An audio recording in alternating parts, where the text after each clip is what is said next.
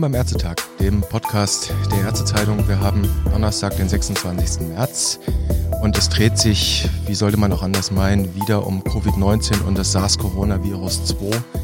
Heute wollen wir reden über die Situation in der Nephrologie. Nierenpatienten gelten gemeinhin als sehr vulnerable Gruppe und als Gesprächspartner dazu habe ich mir jetzt in die Leitung geholt Professor Jan Galle, den Präsidenten der Deutschen Gesellschaft für Nephrologie und er ist auch Direktor der Klinik für Nephrologie und Dialyseverfahren am Klinikum Lüdenscheid und dort begrüße ich Sie, Herr Galle. Hallo. Ja, schönen guten Tag, Herr Wessler. Herr Galle, das ist eine Frage, die man sich vielleicht viel zu selten stellt, gegenseitig in diesen Zeiten, dafür umso mehr. Wie geht es Ihnen, wie geht es Ihren Kollegen im Moment? Ja, vielen Dank für die Nachfrage, Herr Nössler. Mir persönlich geht's gut. Ich bin in, nennen wir es mal, bester Gesundheit. Die brauche ich auch im Moment, weil ich sehr viele Dinge zu organisieren habe, tatsächlich sowohl vor Ort in der Klinik aber auch in den ambulanten Dialysezentren, die wir hier in Lüdenscheid betreiben. Und dann gibt es für mich natürlich in der Funktion als Präsident der Deutschen Gesellschaft für Nephrologie sehr viele Dinge im Land mit zu koordinieren, zu sortieren, zu empfehlen, Expertenrunden einzurufen und, und. Also über Unterbeschäftigung darf ich mich derzeit nicht beklagen. Mhm. Persönlich geht es Ihnen gut, das ist schön zu hören.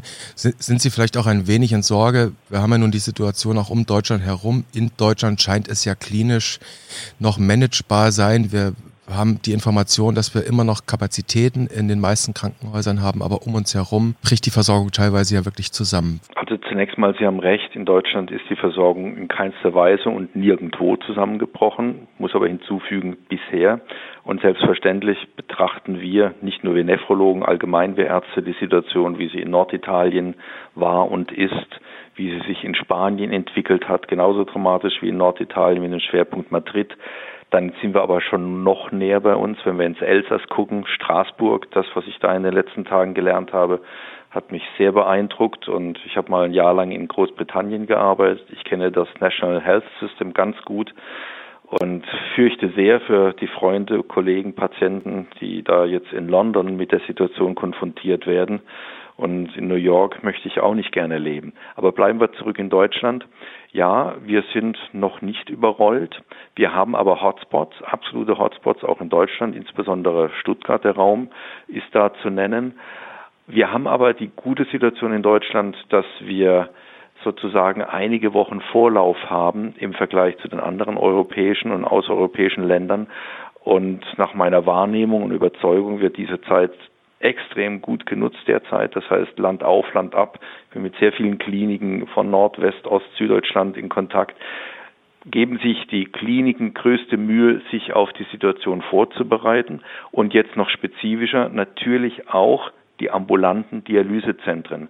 Und da sind wir sehr, sehr eng vernetzt, haben eine Taskforce gebildet, wo sich ambulante Dialyseanbieter mit Experten von der DGFN, mit Klinikärzten zusammengeschlossen haben. Wir haben jetzt gerade eine Stunde vor diesem Gespräch eine weitere Telefonkonferenz gehalten mit dem Ziel, unsere Informationen zu bündeln, Schwarmintelligenz zu entwickeln und eine Gruppe zu haben, wo man rasch Fragen stellen kann, die man dann auch beantwortet bekommt und das transparent für alle Nephrologen in Deutschland wieder rausträgt. Also wir machen im Moment sehr viel, wir bereiten uns vor, damit es uns nicht überrollt.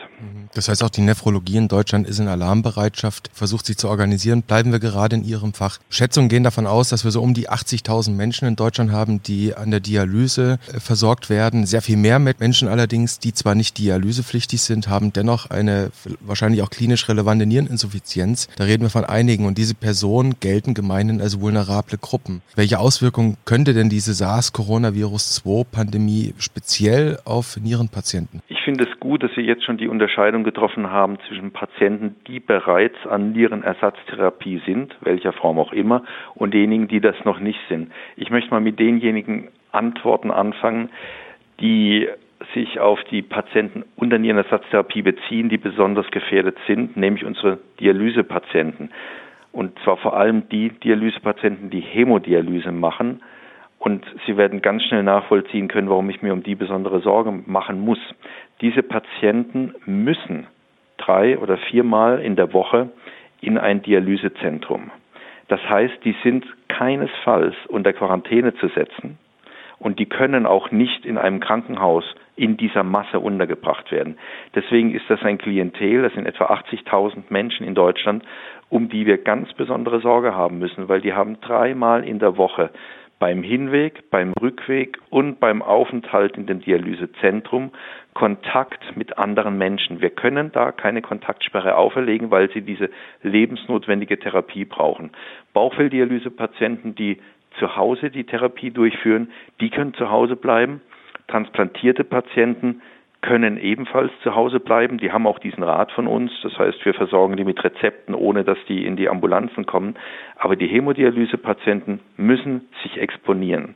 Und dazu kommt, zu dieser schon sowieso aufgrund der Exposition erhöhten Risikokonstellation, dazu kommt, dass alle diese Menschen Begleiterkrankungen haben. Also alle haben die Nierenerkrankung, sonst wären sie nicht an der Dialyse.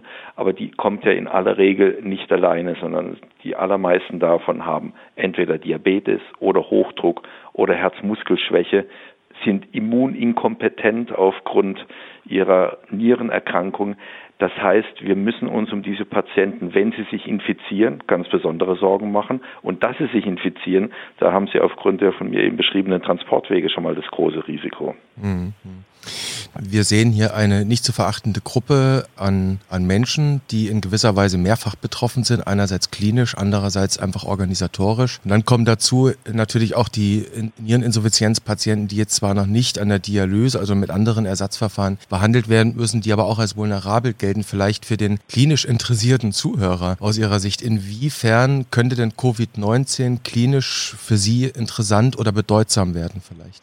Also zunächst mal auch die Sorge, zum Ausdruck zu bringen, bevor mich das Interesse reitet. Die Sorge bei den Patienten, die Sie jetzt schildern, also diejenigen, die noch nicht an der Nierenersatztherapie sind, aber bereits nennenswert nierenkrank sind, da muss ich sagen, die sind deswegen vulnerabler als der durchschnittserwachsene gesunde Mensch, weil sie Begleiterkrankungen haben. Inwieweit die Nierenerkrankung per se bei diesen Menschen schon eine Rolle spielt, das wissen wir noch nicht. Aber wir wissen, dass eben sehr viele auf dem Weg hin zur Nierenersatztherapie ja mit Bluthochdruck, mit Herzerkrankungen, mit Diabetes mellitus behaftet sind. Das heißt, das, was ich zu den Dialysepatienten sagte, das gilt auch schon für diejenigen, die noch nicht an Dialyse sind. Also wir müssen uns auch um die Patienten mehr Sorgen machen. Deswegen haben wir auch Land auf, Land ab unsere Ambulanzen derzeit eher geschlossen und sagen, wenn es nicht dringend notwendig ist, bleiben Sie zu Hause, schützen Sie sich vor Infektionen. Und ich persönlich habe also den Patienten, den ich die ganzen Termine, die jetzt eigentlich die Woche jeden Tag gewesen wäre, absagen musste, angeboten, dass wir Telefonsprechstunde machen, sodass ich die dann auch von zu Hause hier in meine Ambulanz hin telefonisch beraten kann. Also nochmal auf einen Satz, Dialysepatienten ganz besonders gefährdet, aber auch die noch nicht Dialysepatienten aufgrund der Begleiterkrankung gefährdet. Jetzt Ihre Frage eingangs war ja gerade gewesen, was interessiert den Wissenschaftler da, was tut sich in der Niere? Naja, das wissen wir eigentlich noch gar nicht. Da haben wir auch noch sehr unzulängliche Informationen aus China oder auch bisher noch gar nicht aus Italien. Aber wir möchten das wissen, deswegen haben wir auch ein Register gestartet, um solche Informationen zu sammeln. Sie haben jetzt gerade auch schon mehreren Dimensionen die ganzen Herausforderungen angesprochen, wissenschaftlich, versorgungsorganisatorisch, letztlich am Ende auch medizinisch. Was bedeutet das jetzt ganz konkret für die Praxen, für die Kliniken, für die Zentren? Sie haben schon angesprochen, Sie bitten Patienten, wenn sie nicht in die Praxis kommen müssen, bleibt zu Hause, schützt euch. Was hat das noch für Auswirkungen? Wir müssen erheblich organisatorischen Aufwand betreiben bleiben wir bei den Dialysepatienten, das fängt mit dem Transport an. Wir müssen unsere Transportunternehmen darauf hinweisen, dass sie nur noch Einzeltransporte machen sollen mit den Patienten. Wir müssen in den Einrichtungen organisieren, dass die zuströmenden Patienten zu einer Dialyseschicht getrennt reinkommen von denjenigen, die das Dialysezentrum schon verlassen, weil ihre Dialysesitzung zu Ende ist.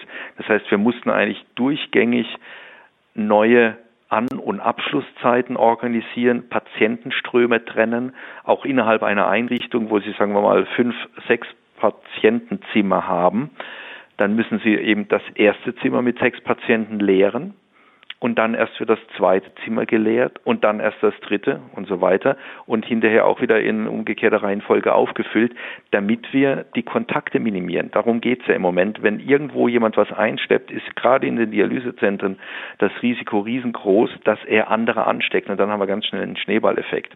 Das hat zur Konsequenz, wir müssen Prophylaxe machen, wie ich sie eben beschrieben habe, mit den Transportwegen. Wir brauchen aber vor allem viel Schutzmaterial. Und da sind wir jetzt im Moment bei den größten Problemen.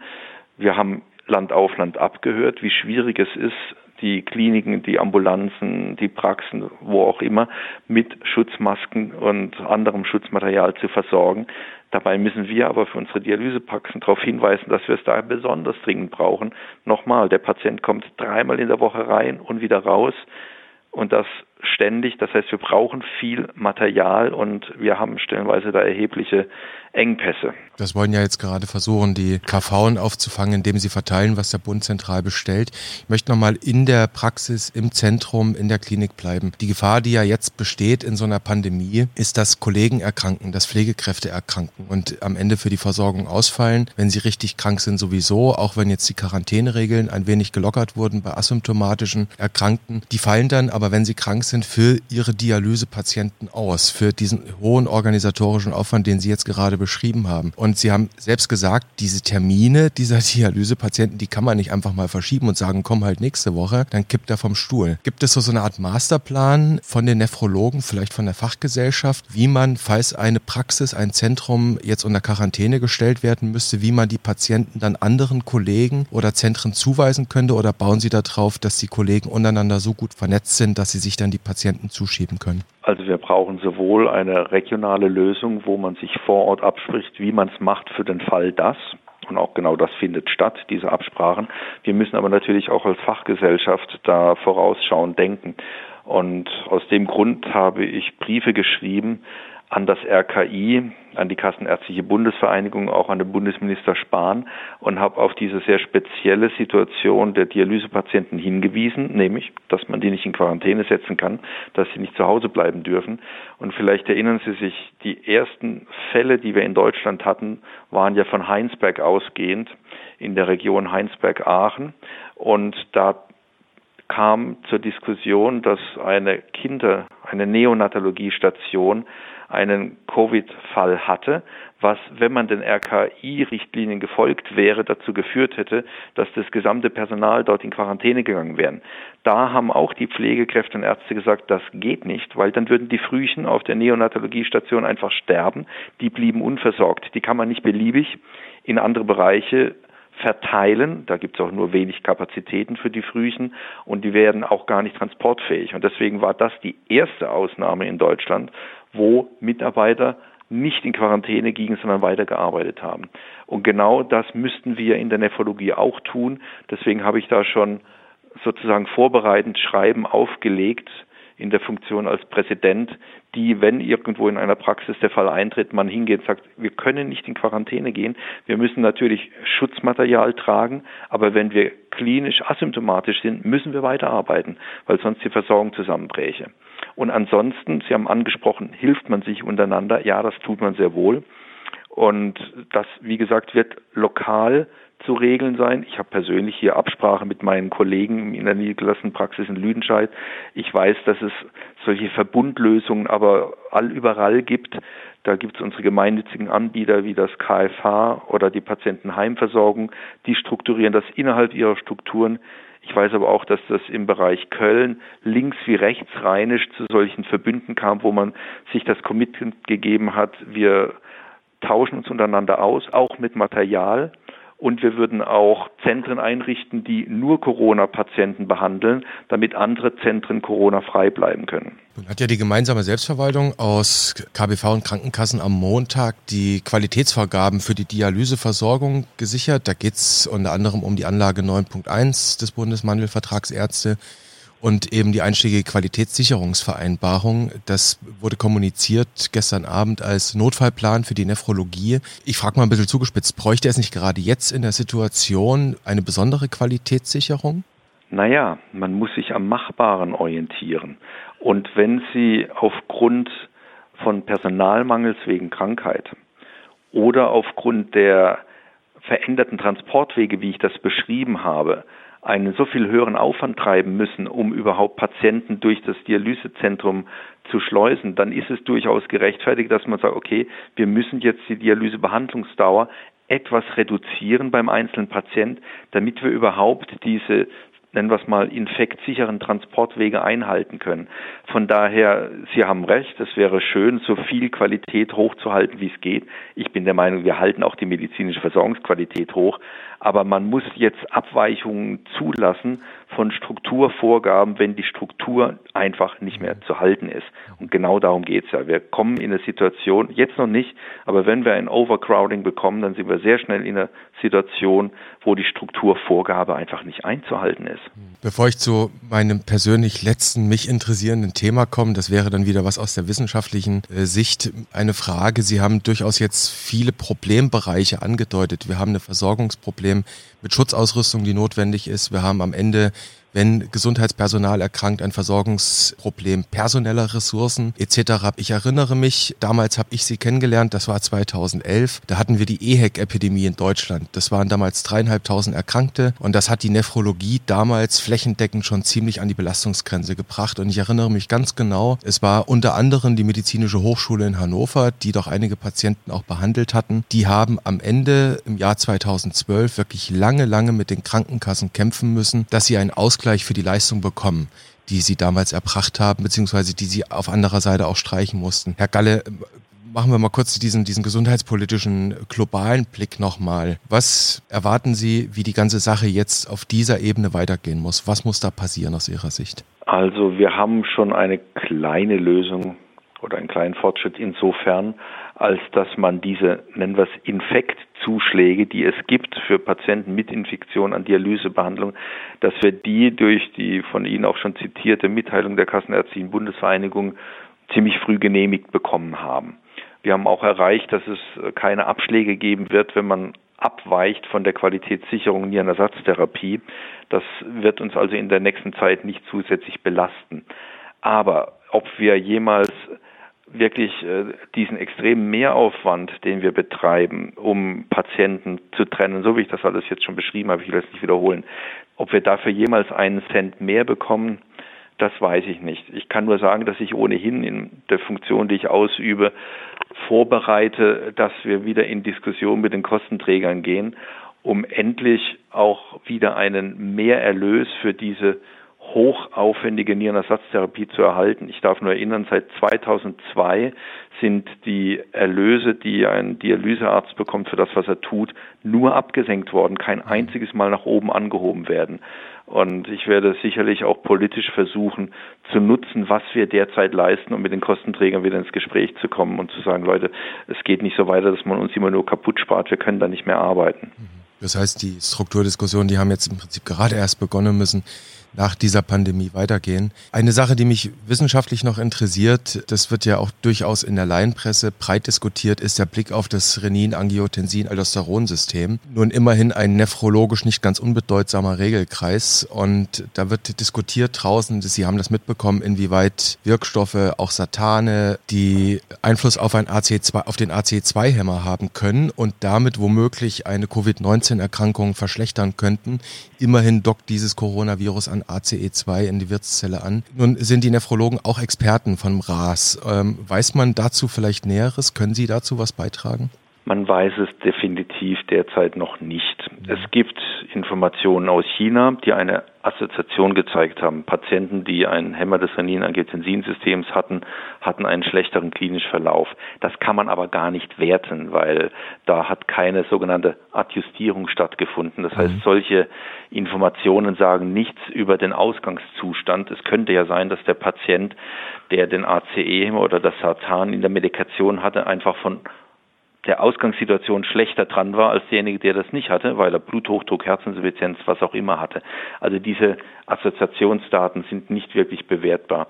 Und es gibt klinisch experimentelle Arbeiten, das haben Sie eben schon angesprochen, die etwas zeigen mit der Aufnahme des Virus in die Zelle. Es gibt aber bislang überhaupt keinen Nachweis dahingehend, dass tatsächlich äh, das Ganze auch bei Menschen in vivo stattfindet. Und dann haben wir die gegenteilige, oder nennen wir es mal die andere Seite der Medaille Wenn Sie ein Patient sind, der jetzt einen Bluthochdruck hat und ist damit gut eingestellt und Sie würden jetzt aus Angst dieses Medikament, sagen wir mal den ACM oder das Satan, absatzen, was passiert denn dann? Dann entgleist Ihr Blutdruck, dann müssen Sie eventuell zum Arzt rennen, kommen also aus der häuslichen Schutzsituation raus, haben dadurch einen Nachteil und haben natürlich den Nachteil des höheren Blutdrucks. Deswegen hat die Hochdruckliga empfohlen, es nicht abzusetzen. Mir liegt eine Publikation vor, die in Kürze im Ärzteblatt erscheinen wird. Da haben Kollegen, die jetzt mehr von den Details verstehen als ich, eine Literaturrecherche gemacht und kommen auch zu dem Schluss, es gibt bislang keine Datenlage, die rechtfertigen würde, diese Medikamente abzusetzen. Also ich empfehle, bleiben Sie bei Ihrer Medikation. Wenn Sie Fragen haben, sprechen Sie mit Ihrem Nephrologen. Aber bitte nicht selbstständig absetzen. Was passiert, wenn man selbstständig absetzt? Das haben wir zum Beispiel bei der Diskussion rund um das HCT, das Hydrochlorothiazid, erlebt. Da gab es dann halt wieder viel mehr Patienten, die in der Notaufnahme mit entgleistem Hypertonus aufschlagen. Das ist viel schlechter als diese geringe Photosensibilisierung durch ein Thiazid. Also hypertensive Krise würde ganz sicher nicht nützlich sein, wenn ich infiziert bin mit dem SARS-Coronavirus. Definitiv nicht. Dann müssen Sie in die Notaufnahme eines Krankenhauses. Das wäre genau ein Ort, den ich jetzt vermeiden wollte. Herr Professor Galle, vielen Dank für das Gespräch. Ich wünsche Ihnen alles Gute für die nächste Zeit, auch Ihren Kollegen und auf ein nächstes Mal.